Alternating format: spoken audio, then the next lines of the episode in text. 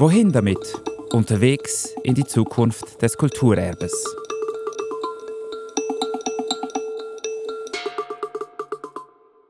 Es steht in unserem Programm für den Architekturwettbewerb. Es steht in unseren Strategiepapieren, auf unserer Website. Ich habe es zigmal in diesem Podcast gesagt. Die Sammlung der Stiftung für Kunst, Kultur und Geschichte ist die Raison d'être von Campo, der Seinsgrund. Ohne die Sammlung gäbe es Campo, unseren neuen Stiftungssitz und Experimentierfeld für unsere Vision, nicht. Große Worte. Erstmals in der Geschichte der Stiftung kommt die Sammlung in Oberwinterthur an einem Ort zusammen. In ein Depot von rund 7000 Quadratmeter. Das ist so viel wie ein Fußballfeld. Grund genug, in den nächsten beiden Folgen der Frage nachzugehen, was ist eigentlich ein Depot? Ein Weg, das herauszufinden, ist, bei anderen nachzuschauen, von anderen zu lernen. In den letzten beiden Jahren haben wir viele Depots für Kulturgüter in der ganzen Schweiz und in Europa besucht. Ich gebe einen Einblick in diese Suche und nehme vier davon genauer unter die Lupe. Und ich werfe einen Blick auf unser eigenes Zwischendepot im Untergeschoss im Windtower. Durch die Augen einer Besucherinnengruppe aus Winterthur. Das ist, ähm, Was heißt absurd? unbeschreiblich. Ja, ist, und doch also ein Stück wie surreal. Also wir stehen davor und du siehst es und irgendwie ist es überwältigend und auch ein bisschen überfordernd, die Vielfalt. Und doch irgendwie die Faszination überwiegt. Herzlich willkommen zum Podcast Wohin damit? Unterwegs in die Zukunft des Kulturerbes. Ich heiße Alain Glor. Ich bin Co-Leiter des Campo-Projekts. Ich habe vier Depots besucht. Um diese einzuordnen, erstelle ich eine Matrix auf Papier. Das musst du dir so vorstellen. Ein großes Kreuz mit vier gleich langen Linien. Oben steht Spektakel. Unten schreibe ich Nachhaltigkeit. Rechts schreibe ich Zugänglichkeit und Sozialität. Links Funktionalität. Ich habe es auch tatsächlich aufgezeichnet. Den Link zur Matrix findest du in den Show Notes. Was ich mit den Schlagworten meine, wird sich hoffentlich durch meine Beschreibungen klären. Aber Achtung, das ist keine wissenschaftliche Einordnung. Warum liegt Spektakel am anderen Ende von Nachhaltigkeit? Warum Funktionalität am anderen von Zugänglichkeit? Das sind gute Fragen. Für mich funktioniert diese Matrix, um jetzt gerade etwas besser zu verstehen. Deshalb bleibe ich vorerst dabei. Wichtig, in dieser Aufstellung steckt für mich keine Wertung. Also, mehr Spektakel ist nicht besser. Genauso wenig ist mehr Ausschlag bei der ökologischen Nachhaltigkeit besser. Es geht mir ums Beobachten. Okay, Nummer 1. Das Außendepot des Louvre in Lens-Liévin, zwei Zugstunden nördlich von Paris. 2019 eröffnet. Ich habe es auf meiner Matrix weit außen bei der Funktionalität platziert. Weil funktional ist dieses Depot State of the Art. Alle Bereiche, von der Anlieferung über die Zwischenlager zu den Depots und den Restaurierungsstudios, liegen auf einer Ebene. Das heißt, es braucht keine Lifte. Es gibt viel Platz, auch für die Mitarbeitenden. Einschränkend zur Funktionalität nur so viel. Die bis zu 12 Meter überhohen Lagerräume. Das ist nicht praktisch. Stell dir vor, du hast ein Bücherregal, das siebenmal so hoch ist wie du. Aber die Höhe sorgt für einen architektonischen Ausdruck, den man nicht bei vielen anderen hochfunktionalen Depots findet. Deshalb auch ein kleiner Ausschlag Richtung Spektakel. Beim Thema Nachhaltigkeit gibt es keine Extrapunkte, weil regelmäßig Mitarbeitende zwischen dem Louvre in Paris und dem Außendepot im Norden hin und her fahren.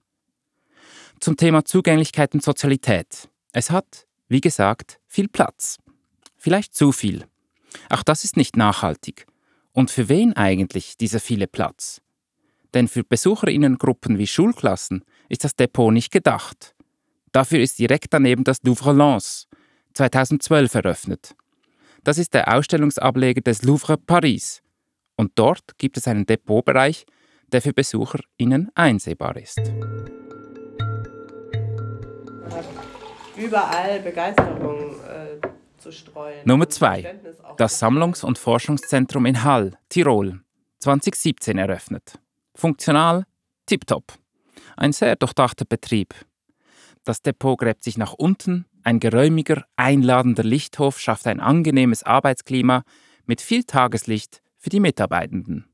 Das Depot in Hall wurde bewusst nicht als Schaudepot für viele BesucherInnen konzipiert. Das haben uns die Verantwortlichen vor Ort erklärt. Es gibt trotzdem eine interessierte Öffentlichkeit, die das Depot von innen sehen möchte. Deshalb bietet das Sammlungs- und Forschungszentrum in Hall Touren an. Allerdings macht es dafür keine Werbung. Mehrmals pro Woche werden Gruppen durch das Depot geführt. Für diese Führungen fehlt aber die Infrastruktur, denn diese wurde ja bewusst nicht eingeplant.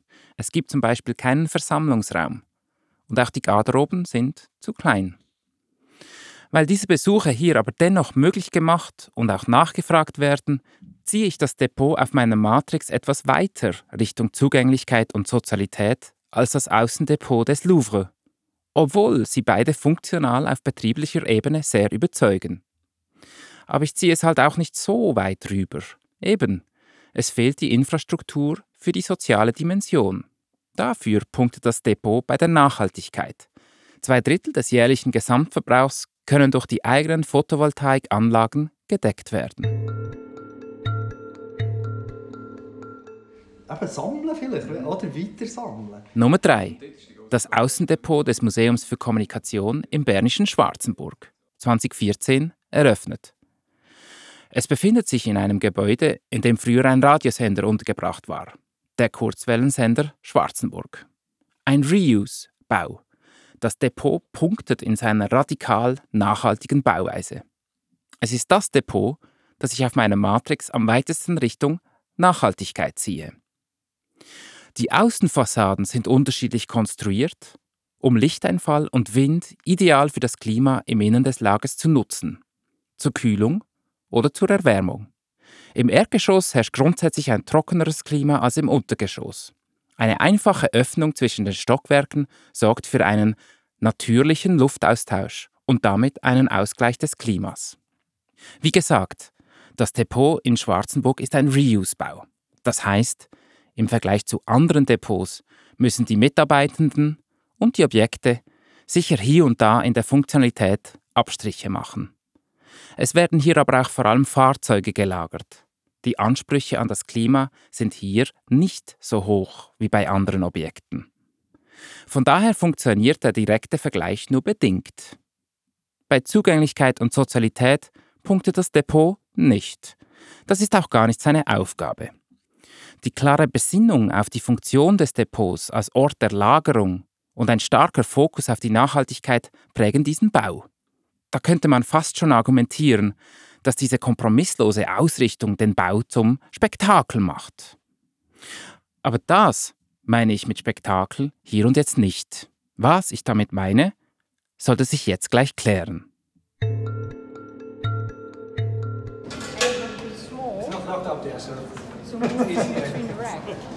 Nummer 4. Das Depot Beumanns van Beuningen in Rotterdam, auch Salatschüssel genannt. Eine riesige, verspiegelte Kugel.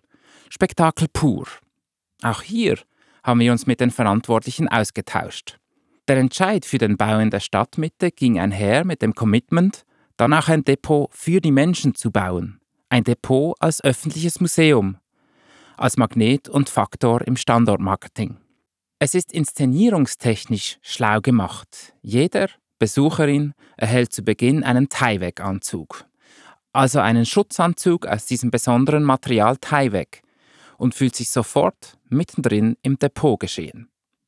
Es gibt meterhohe Glasvitrinen zu bestaunen. Man blickt durch große Fenster ins Innere der Depotzellen und kann sie gruppenweise auch besuchen.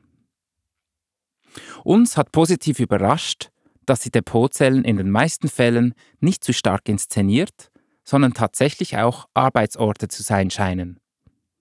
Die Fenster als Einblicke in die Depots funktionieren gut. Nur die Vermittlung der eigentlichen Arbeit im Depot, respektive die Sichtbarkeit des Betriebs, war noch eine Leerstelle.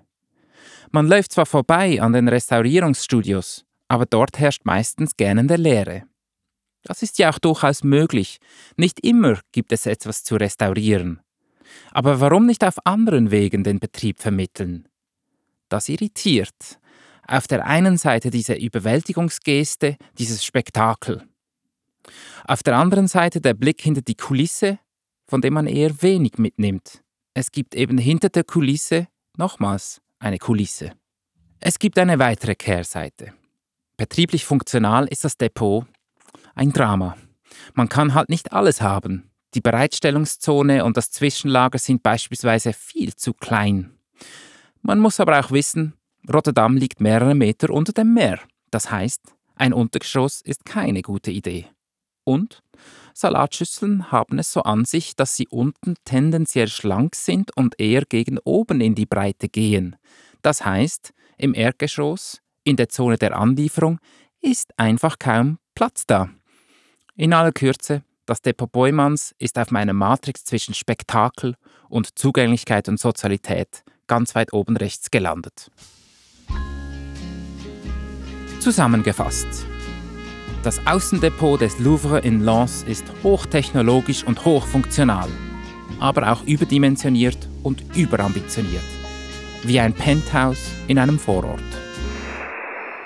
Das Sammlungs- und Forschungszentrum in Hall im Tirol ist sehr funktional und ein Ort mit Wohlfühlfaktor für die Mitarbeitenden. Nur hat es keinen Platz für neugierige Gäste, wie ein Tiny House. Das Außendepot des Museums für Kommunikation in Schwarzenburg ist innovativ und nachhaltig, mit Abstrichen in der Funktionalität, wie eine Selbstversorgerwege irgendwo weit ab vom Schuss. Das Depot Beumanns von Beuningen ist Spektakel pur und hochsozial, aber funktional ein ziemlicher Krampf, wie eine Partyjacht. Wo würden wir uns mit Campo verorten auf dieser Matrix? Hm, die goldene Mitte wäre nicht schlecht. Aber das bringt uns gerade wenig weiter. Ich lasse die Matrix und die anderen Depots für den Moment hinter mir. Ich will einen Schritt weitergehen. Warum eigentlich faszinieren Depots so? Wir haben am Anfang einen Einblick in diese Faszination bekommen durch das Statement, das ich aus unserer Besucherinnengruppe abgespielt habe.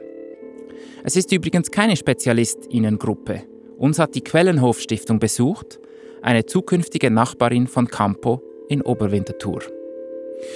Wo kommt dieser Wunsch her, Depots zu besuchen und sich dieser Masse an Objekten auszusetzen? Immer mehr Museen mit ihren Depots reagieren auf diesen Wunsch, bieten Rundgänge durchs Lager an, konzipieren ihre Depots als Schaudepots. Auf meinem Schreibtisch liegt zum Beispiel gerade ein Flyer des Schaudepots Töstal in Winterthur. Es hat vor zwei Monaten seine Türen geöffnet und macht 3000 Objekte des Museumsvereins Turbental zugänglich. Mit der Faszination kommen wir weg von den Dimensionen auf meiner Matrix. Wir kommen ins Reich der Emotionen und der Psychologie. Mal, aber die Vielfalt finde ich auch spannend. Eben so die Sachen nebeneinander und äh, alte Sachen faszinieren mich so oder so. Es ist unglaublich, ich habe das Gefühl, Geschichten Geschichten, die erzählt werden oder wo die, wo die Objekte erzählen. Das ist ähm, mega intensiv. Ist es etwas anderes als im, was ist anders als im Museum? Es ist eben noch nicht voll ausgestellt. Es ist noch so das Entdecken, das man, wo man hat. Also das macht man in einem Museum, aber da wird man natürlich am liebsten, dass man die anderen können freezen und dann einfach mal anfangen auspacken und schauen, was es da alles so sonst noch hat. Also es ist so eine Diversität, oder? Das ist ja eigentlich eine Überforderung. Für alle, die Schweizerdeutsch nur schlecht als recht verstehen, fasse ich die wichtigsten Stichworte nochmals zusammen. Die Menge fasziniert, die Vielfalt, die vielen Geschichten, die in den Objekten stecken, das hat eine große Intensität. Man kann etwas entdecken. Aber eigentlich ist es eine Überforderung. Die Überforderung, die Menge, die Vielfalt, Sie haben auch ein Gegenüber. Also eben so die Bilder, die man ja überkommt aus den Medien und auch bei den Präsentationen, die ihr gemacht habt, ist ja da immer quasi so ein bisschen der Chaoszustand, hat man gesehen. Ja. Und dann äh, hört man, dass ihr sehr strukturiert jetzt an die Aufgabe angeht und ich finde, das gibt dem jetzt so ein Gesicht. Also die, äh, die, die Lagerräume sind super, die, die Gestelle, die ihr ja für das entwickelt, sind sehr zweckmäßig.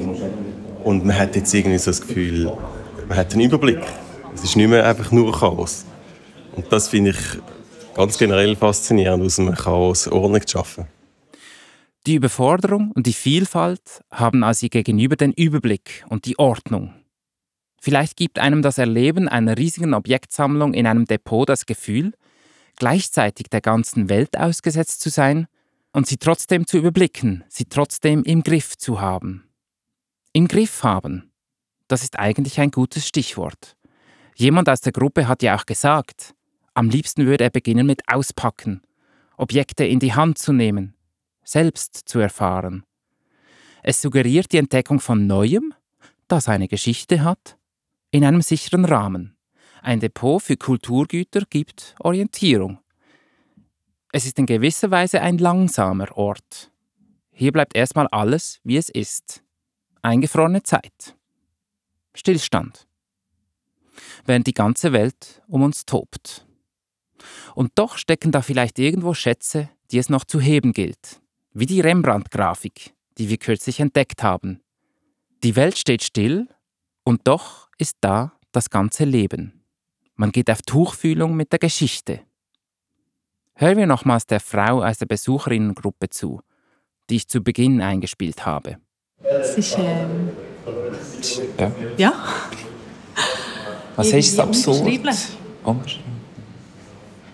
ja ist, und doch also ein Stück wie surreal. Also wir stehen davor und du siehst es und irgendwie ist es überwältigend und auch ein bisschen überfordernd, die Vielfalt.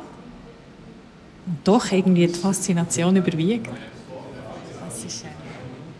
Aber du meinst, es könnte auch abstoßen Oder eben die Überforderung. Ich finde jetzt nicht abstoßen. Ich, ich bin einfach jemand, der so Sachen sehr, sehr intensiv wahrnimmt und einfach, dass man sich bewusst ist, ja, da kommen unterschiedliche Emotionen auf. Aber ich finde das jetzt eine, eine mega Bereicherung. Es ist so nahbar. Es ist wie gewisse Alltagsgegenstände. Hier habe ich wirklich das Gefühl, du am liebsten vornehmen und mit ausprobieren. Oder eben, du, du bist ganz nah jetzt gerade wieder bei dieser Fahne, bei diesem Symbol, wo du irgendwie so viel darüber hast gelesen oder im Studium gehört und, und dann stehst du vor so etwas. Also ich finde es gewaltig. Es ist eine ganz andere Erfahrung. Unbeschreiblich sei die Erfahrung, fast surreal. Es sei überwältigend und überfordernd, abstoßend aber nicht. Die Faszination überwiege.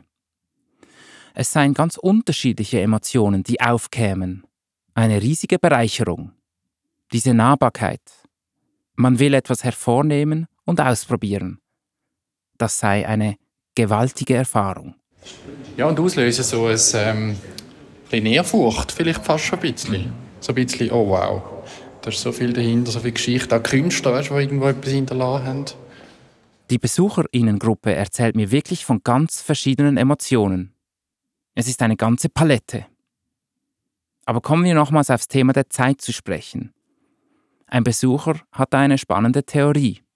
Ja, ich denke einfach, dass das eine Person ja eigentlich sich angeöffnet hat und man merkt auch die Überforderung drin, oder? Und das, das spürt man auch einen Druck dahinter.